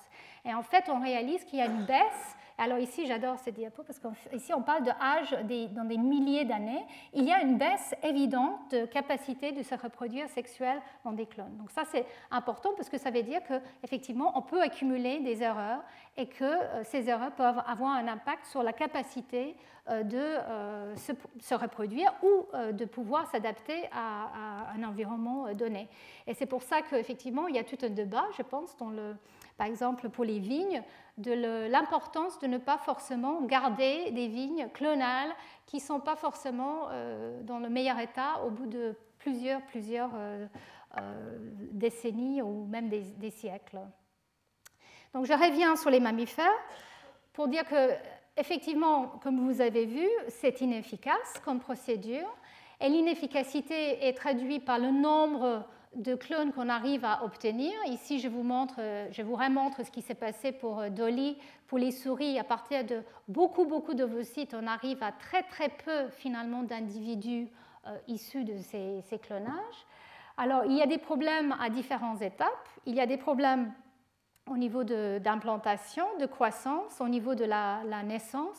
Et même après naissance, on pense que les clones peuvent avoir des problèmes, des maladies alors, une des, hypothèses, c'est qu'effectivement, quand on passe par euh, une expérience de clonage, comme je vous avais montré pour, euh, pour les chats, on a des erreurs épigénétiques qui, ont lieu. ici, je vous montre de manière très schématique ce qui se passe quand on arrive avec un, génome paternel et maternel dans une cellule somatique, euh, pardon, euh, dans un développement normal avec un sperme et un, ovocyte. Vous voyez qu'il y a euh, des marques épigénétiques qui sont mises en place, par exemple pour les gènes soumis à l'empreinte, qui doivent être maintenus tout au long du développement.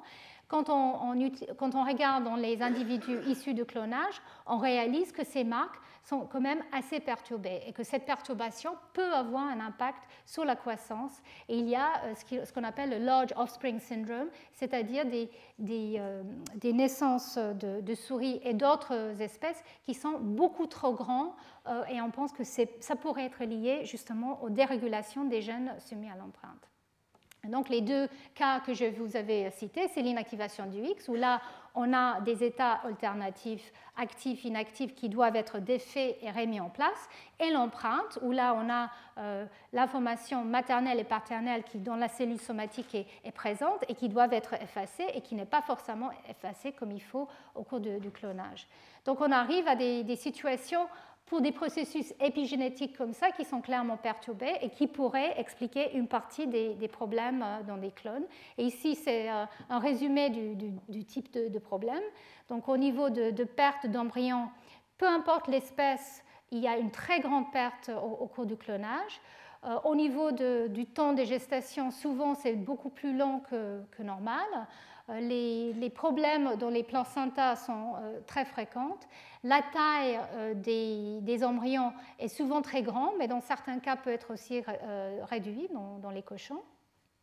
Il a été rapporté que souvent il y a des problèmes cardiovasculaires ou respiratoires dans les clones, une dysplasie dans différents organes, une mortalité, comme je l'ai dit, périnatale très élevée, et le développement postnatal qui est souvent euh, très problématique. Et ici, vous voyez l'efficacité euh, d'aller jusqu'à naissance de, de veaux euh, avec des, embryons, enfin des, clones de, vaches. Par fécondation in vitro, un, embryon normal, l'efficacité est quand même très élevée. Si on prend un noyau d'une cellule adulte, vous voyez à quel point on tombe à une efficacité très, très faible. Donc tout ça pour dire qu'effectivement, les clones sont difficiles, rares et portent des problèmes. certaines cellules simplement peut-être sont capables de, de, les produire de manière un peu plus efficace. Euh, cette euh, inefficacité est en partie euh, due à une impuissance de reprogrammation totale qui peut être évitée un tout petit peu avec un passage par les cellules OS. Et la semaine prochaine, je vais vous parler plus de ce passage dans la masse interne qui a aussi un phénomène un peu de nettoyage, de reprogrammation qui peut en fait aider la situation. Il y a des erreurs, comme je l'ai dit, dans l'inactivation du X et l'empreinte. Euh, et il y a aussi, euh, il a été remarqué que euh, les clones souvent vieillissent plus, plus, rapidement. Alors ça, c'était quelque chose qui était très discuté au moment de Dolly et le décès de, Dolly. Elle est décédée à 6 ans au lieu de 11 ou 12 ans, qui est l'âge normal de, de mouton. et en fait, on a on a proposé que peut-être c'était dû à ces télomères, donc les, extrémités de, de, ces chromosomes euh, qui sont très importants pour la longévité, et Dolly avait des télomères trop courtes. Mais en fait, euh, en regardant les vaches, par exemple, on réalise qu'elles, elles ont des, télomères trop longs. Donc en fait, ce n'est pas clair euh, comment la longueur des télomères est associée avec cet éventuel vieillissement prématuré. Il, il, semblerait en fait que peut-être les télomères sont même, on va dire, euh, remis en, œuvre au cours de l'embryogenèse précoce. Et donc ce lien n'était pas tout à fait vrai. Donc ce lien avec le vieillissement, les télomères restent ouverts.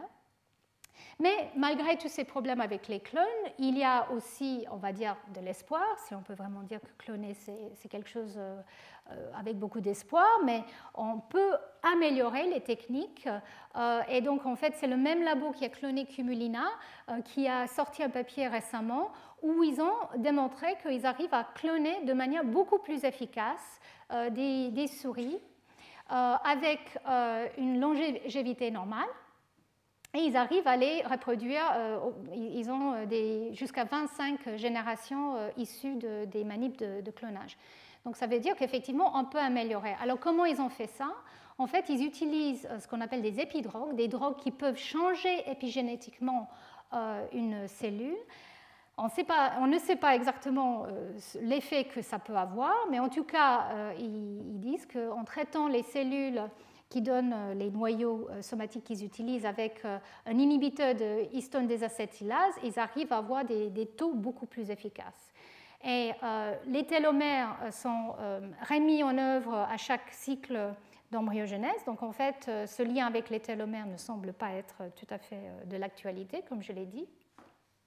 Et ils ont aussi montré, euh, et ça a été montré récemment, qu'un des, un des, barrières, et ça c'était quelque chose qui était euh, assez surprenant, mais sur lequel je vais revenir parce que nous-mêmes avons travaillé un tout petit peu sur euh, cette problématique au niveau du chromosomique, c'est qu'en fait, c'est l'incapacité de du chromosomique à être correctement euh, géré au cours de l'embryogenèse précoce qui empêche une efficacité importante des, de clonage chez la souris. Alors c'est quelque chose qui est très particulier à la souris parce qu'il y a ce qu'on appelle une inactivation similaire empreinte chez la souris, une reprogrammation dans la masse interne. Je vais traiter tout ça euh, la semaine prochaine, mais en tout cas il a été montré qu'en enlevant le gène clé pour ce processus d'inactivation, on arrive à avoir des taux euh, de clonage beaucoup plus importants. Donc euh, il y a, euh, on va dire, de l'espoir pour le clonage. Alors le grand espoir qui est sorti au moment des, premières expériences de, clonage était l'espoir de pouvoir utiliser les clones de façon thérapeutique. Parce qu'effectivement, si on arrivait à avoir des clones, des cellules qui pouvaient être utilisées pour par exemple, traiter euh, des maladies euh, pour des greffes, ça pouvait bien sûr apporter un intérêt médical énorme, avec tous les problèmes éthiques aussi associés.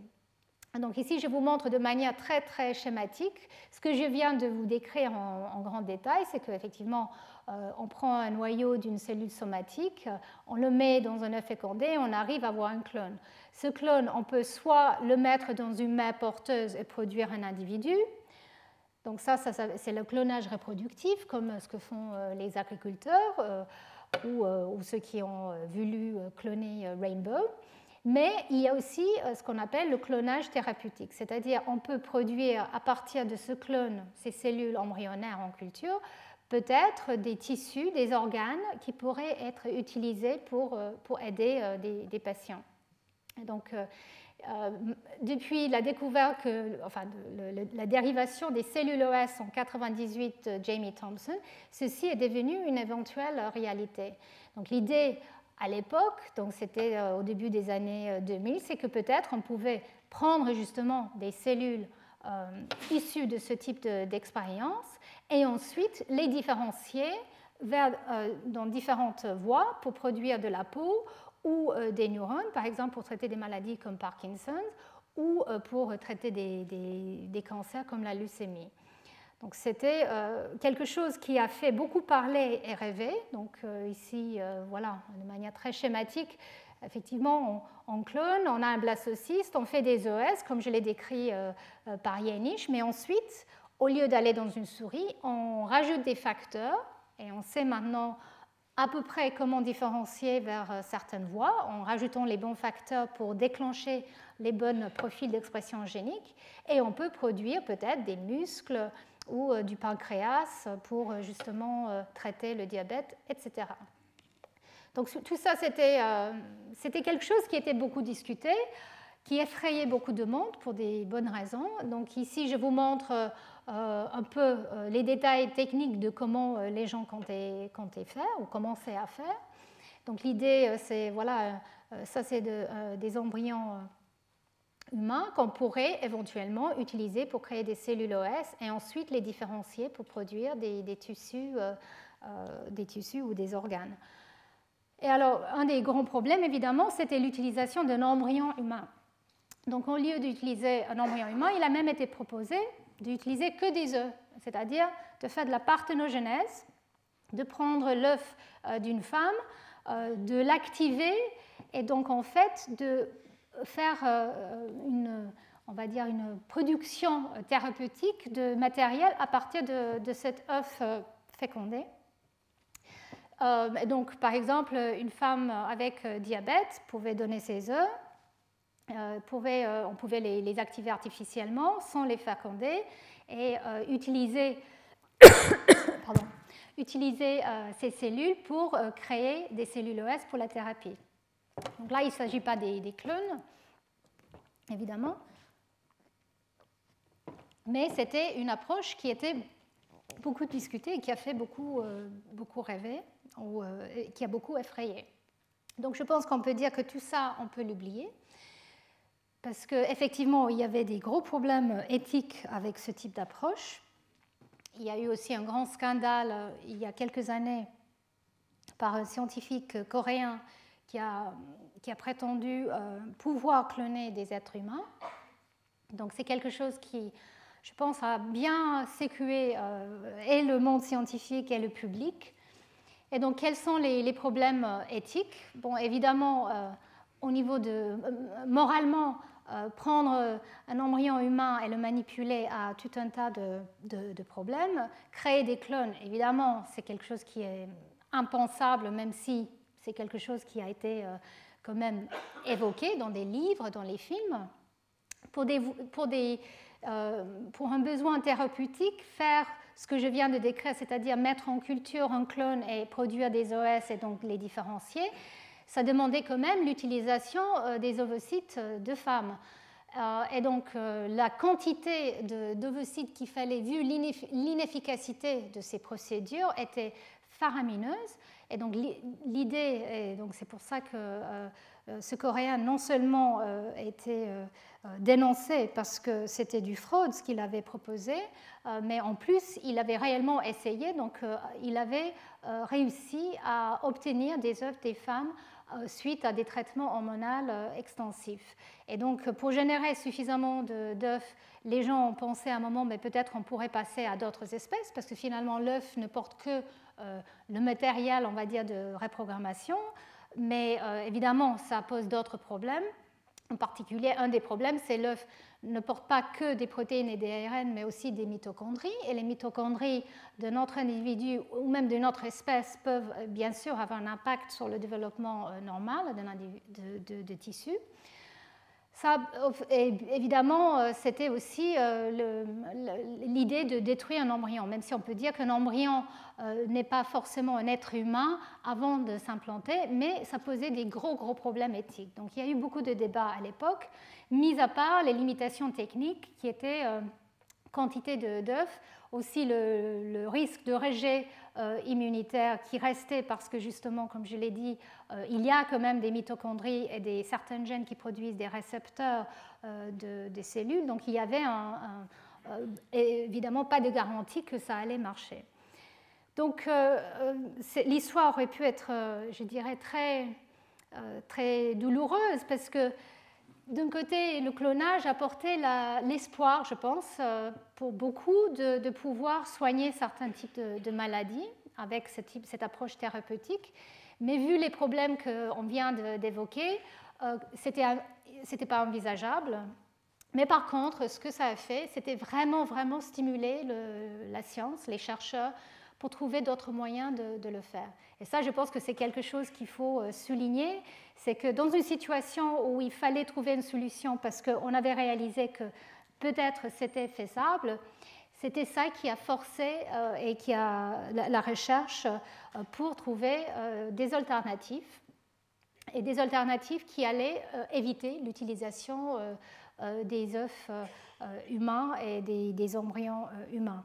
Et donc cette solution, euh, c'était, euh, comme je vous montre ici, Gordon qui passe le relais à Yamanaka. Donc euh, en fait, à la suite de toutes ces études de Gordon sur le transfert nucléaire, qui était un peu, on va dire, à l'origine de la possibilité de, cloner, Yamanaka a eu l'intelligence de, pendant l'époque où il y avait justement cette idée de thérapeutique, de trouver le moyen euh, de faire ça autrement et d'éviter l'utilisation euh, de l'embryon.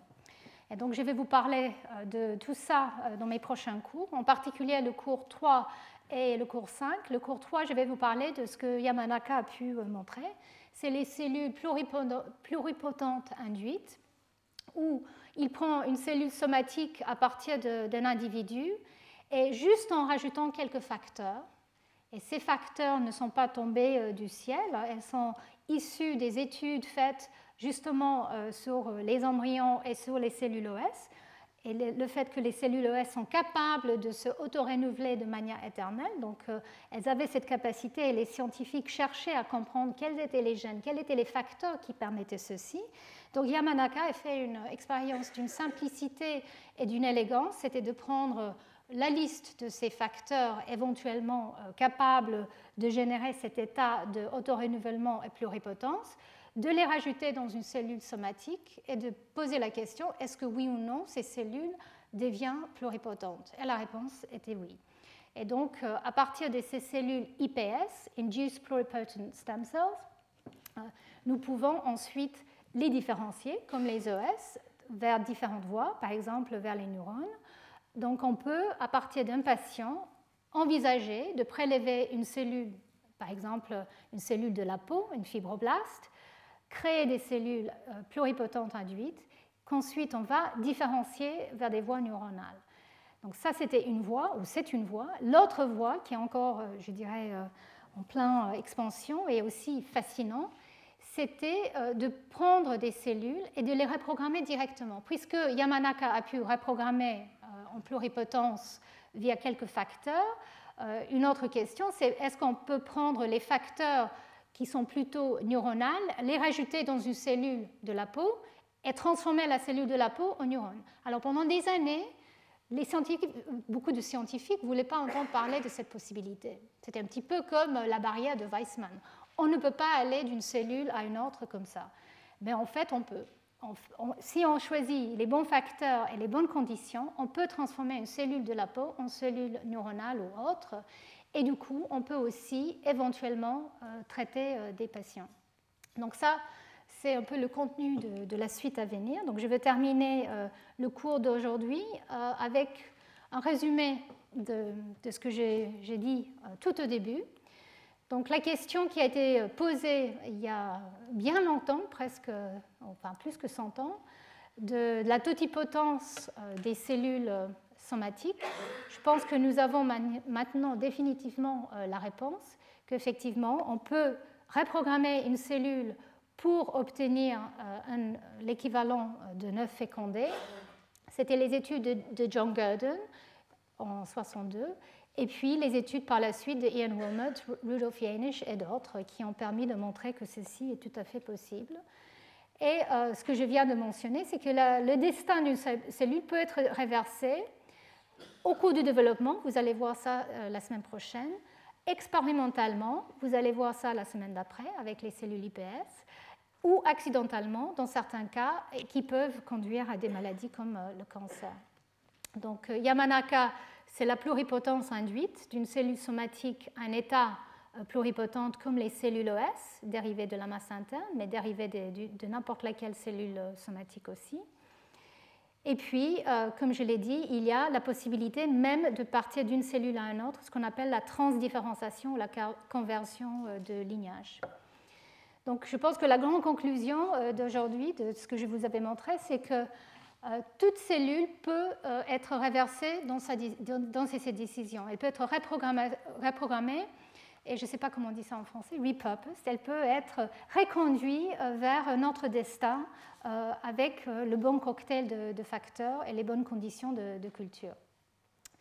Et les restrictions développementales qui sont mises en place au cours de la différenciation sont donc dues à des changements épigénétiques qui sont réversibles plutôt que des changements au niveau de la séquence de l'ADN. D'accord? Ça, c'est très important. Mais ce qui est très important aussi, c'est de réaliser que même si on peut réverser, on ne le fait pas souvent, euh, enfin en tout cas dans les cellules somatiques, ce n'est pas une situation commune. C'est très important, grâce à cette résistance, on va dire, épigénétique, pour maintenir une identité cellulaire, de, la garder pour ne pas euh, avoir une situation chaotique, éventuellement euh, tumorale. Et ce qui est important de savoir, c'est que cet état épigénétiquement figé peut être réversé grâce à des facteurs de transcription qui vont venir forcer certains gènes à se réexprimer malgré, on va dire, euh, leur bagage épigénétique euh, qui est là. Donc on va dire que euh, dans ce contexte, les changements épigénétiques sont un petit peu le frein à le chaos, mais c'est un frein qui peut être enlevé quand il faut ou quand on, quand on peut. Et donc là, je termine avec le paysage de Waddington que je vous avais montré l'année dernière euh, euh, très très très souvent. Waddington euh, a dessiné un paysage pour montrer le destin d'une cellule au cours du développement qui devient de plus en plus spécialisée. Quand elle descend le paysage et les décisions sont prises, ce qu'a fait Gordon et ensuite Yamanaka, c'est que montrer on peut remonter. On peut remonter la montagne, mais il y a des barrières épigénétiques qu'il faut surmonter. Donc, pour passer de la totipotence à la pluripotence, à la multipotence, à la unipotence et faire l'inverse, il faut quand même euh, un petit peu euh, d'énergie et d'aide. Et c'est de ça que je vais vous parler dans les prochains cours. Et là, je vais terminer et je vous remercie. Retrouvez tous les contenus du Collège de France sur www.colège-2-france.fr.